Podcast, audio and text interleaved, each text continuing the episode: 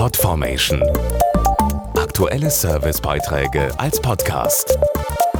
Regelmäßige Infos und Tipps aus den Bereichen Lifestyle und Buntes. Rund 2,2 Millionen Alleinerziehende gibt es zurzeit in Deutschland. Die Zahl der Solomütter oder Väter steigt seit Jahren deutlich an. Eine aktuelle sozialwissenschaftliche Studie hat untersucht, wie sich der Status alleinerziehend auf die Kinder auswirkt.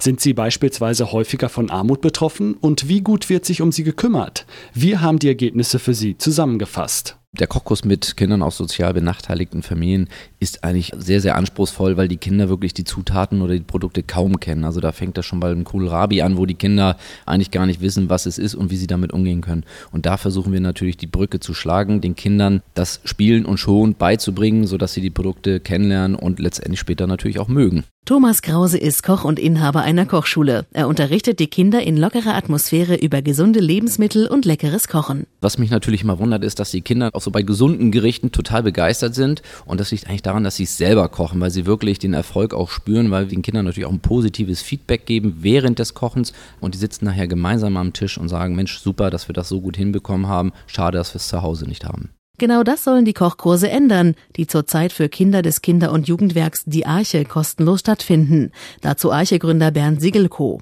Die Arche lebt ja nur von Spenden und braucht dann solche Unterstützung wie die Bepanthen Kinderförderung, weil sie letztendlich genau das Kind im Fokus hat durch die verschiedenen Projekte wie Freizeit, wie Theaterprojekte oder jetzt durch den aktuellen Kochkurs. Der Kochkurs vermittelt den Kindern ein Bewusstsein für gesunde Ernährung, das sie vielleicht auch zu Hause weitergeben.